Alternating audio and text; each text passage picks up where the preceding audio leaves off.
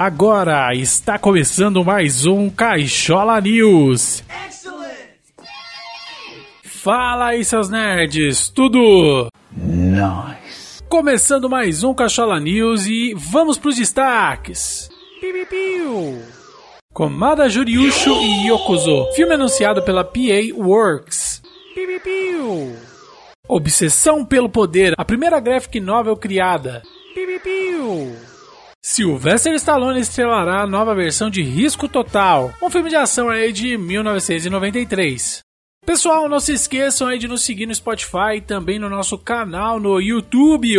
Os links estarão aí na descrição. Ah, e compartilhem, por favor. Bloco de animes.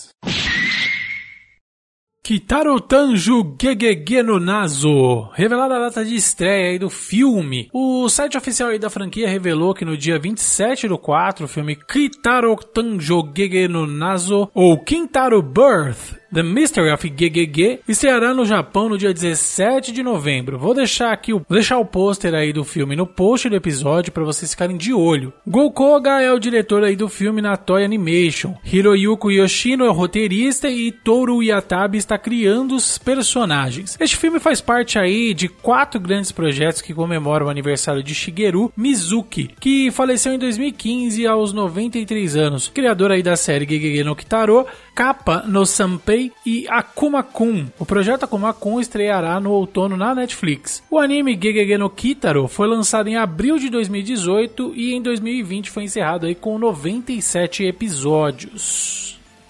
Masamune Kun no Revenge R tem sua data de estreia alterada. O site oficial aí traz um novo vídeo, uma imagem promocional, vai ficar aí no post para vocês. No vídeo a gente tem informação que a estreia da temporada ocorrerá no dia 3 de julho de 2023. Isso aí aconteceu por conta da Covid-19, a estreia deu uma atrasada e ela estava prevista para abril ali, porém a produção decidiu mexer aí no cronograma, jogar lá para julho. Os novos membros do elenco para a segunda temporada do anime incluem Mikuito como Muriel Benson e Yasuyuki Kazi como Frank Benson. A cantora Ayaka Ohashi apresenta a música tema da abertura, né, Please Please, e a Crunchyroll ela vai transmitir o anime globalmente, né, incluindo aí o subcontinente da Índia, é, mas vai acabar excluindo ali o resto da Ásia. A primeira temporada de Masamune Kun no Revenge estreou em janeiro de 2027. Vamos para uma sinopse. A história ela foca em Makabe Masamune que quando era criança sofria de bullying por uma uma menina chamada Adagaki Aki. Determinado em vingar-se, né, ele inicia um regime rigoroso de auto-melhoria e transformação pessoal. Passou por uma sessão de coach, né? Por fim, anos depois, Masamune surge como um novo homem, bonito, popular, com notas perfeitas e bom nos esportes.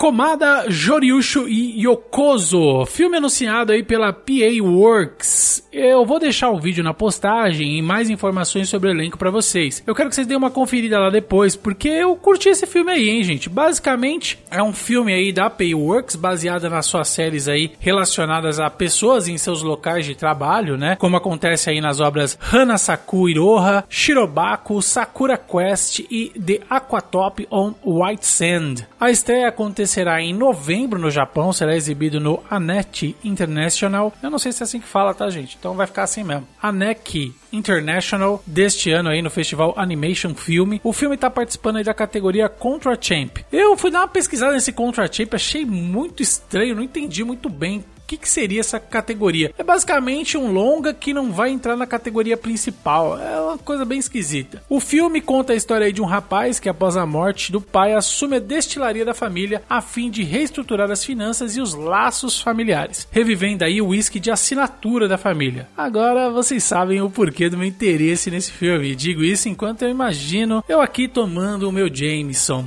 Hum, que delícia. Bloco Mangá e Quadrinhos. Uau! Congratulations!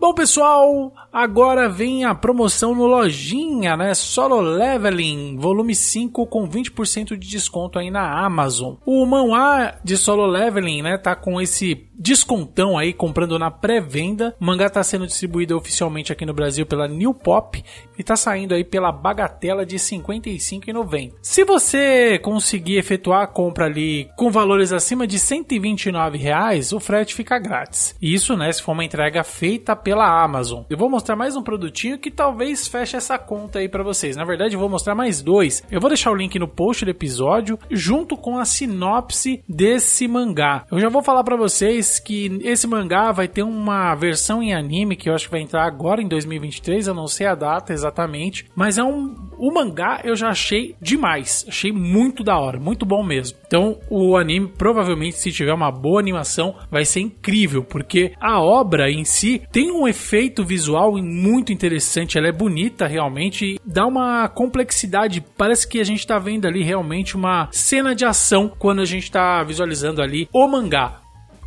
Agora, como eu falei, né, eu ia trazer mais um produtinho para vocês. Tem Demon Slayer novo artbook traz várias ilustrações inéditas aí do mangá. Kimetsu é uma obra incrível, seu mangá já foi finalizado há alguns anos, mas a Viz Media sempre traz algum produto novo, um produto interessante sobre a série, ainda mais com o anime fazendo aí tanto sucesso. A gente tá aí no arco da Vila dos Ferreiros agora e a obra é linda, muito interessante, é um dos meus animes favoritos. Agora ela vai trazer aí um artbook chamado The Art of Demon Slayer Kimetsu no Yaba. Nesta obra a gente vai ter aí novas artes, artes coloridas ilustrações de personagens, capítulos do mangá e alguns bônus. Vou deixar aqui uh, algumas imagens para vocês darem uma olhadinha, imagens aí do artbook e o link para o livro, caso vocês estejam interessados. Também lá na Amazon e aí já completa lá o valor. Esse aqui é um pouquinho mais caro, tá, pessoal? Se, se eu não me engano, tá uns 200 reais mais ou menos, mas é uma obra muito bonita. Ela só tem, eu acho que em inglês, se eu não me engano, mas como é um, um, um artbook, né? Ele tem mais gravuras e tal, não faz tanta diferença, é uma parte ou outra que você vai ter que dar uma olhadinha aí no inglês. Então eu vou deixar lá no post também essa incrível obra.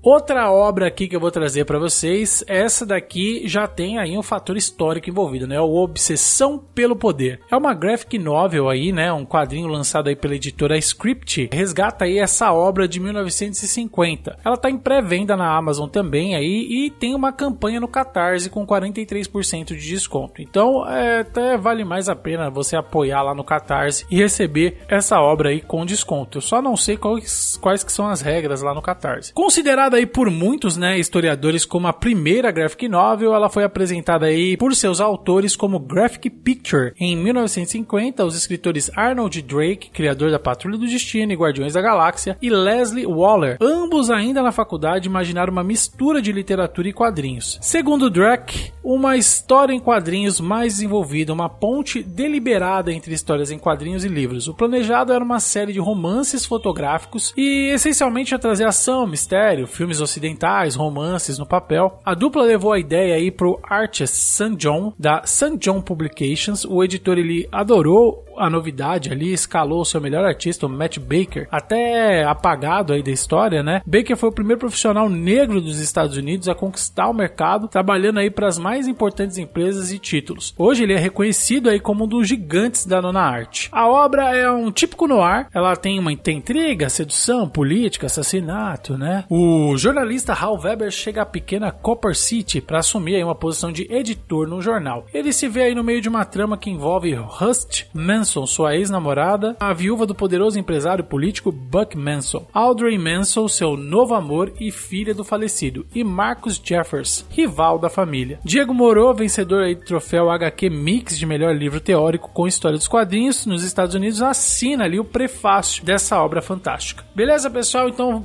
Deem lá uma olhadinha no post do episódio também. Vou deixar o link tanto do Catarse quanto da Amazon. Claro, né? Se vocês comprarem pelo link da Amazon, dá uma fortalecida em nós. Beleza? Bloco Cinema e Séries. Não é um Transformers, né? Mas é um bom filme.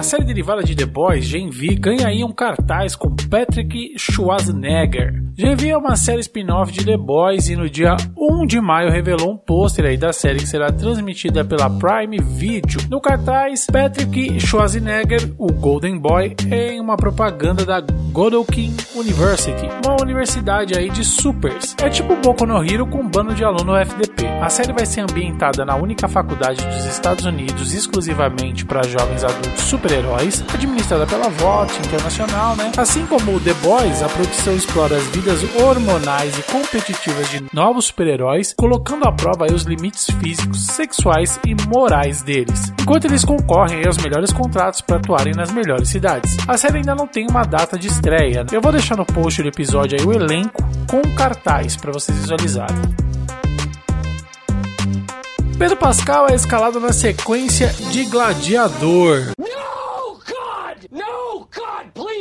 Astro de The Last of Us, Pedro Pascal pode ter encontrado aí o seu próximo grande projeto, né? Gladiador 2, sequência aí do filme de 2000 de Ridley Scott. De acordo com a Deadline, Pascal está em negociações aí finais para entrar no elenco. Ainda não tem nenhum detalhe aí sobre o papel que o Pascal vai fazer no longa, né? E recentemente Gladiador 2 anunciou a escalação aí do Joseph Quinn, o Ed de Stranger Things e o retorno de Connie Nielsen que viveu Lucilla no filme original. O elenco vai ser dirigido aí por Ridley Scott, conta com Paul Mescal, Barry Keoghan e Denzel Washington.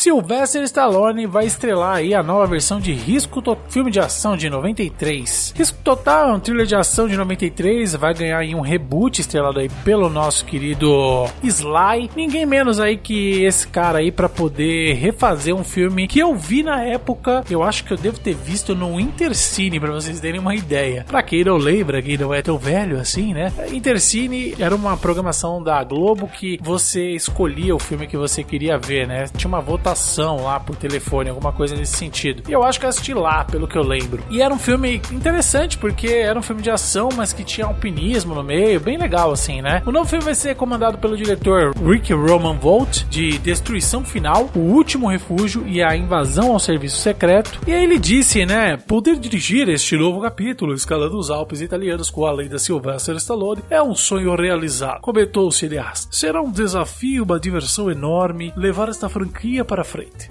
Uma responsabilidade que eu levo muito a sério. No filme de 93, aí dirigido por Henry Harling, Stallone se vê aí na pele de um alpinista que enfrenta gelo e tiros na altitude das montanhas rochosas. O filme foi um sucesso comercial da época, arrecadando 255 milhões na bilheteria mundial. Ainda não tem nenhum detalhe aí sobre elenco ou previsão de estreia nessa nova versão de Risco Total no seu Intercity.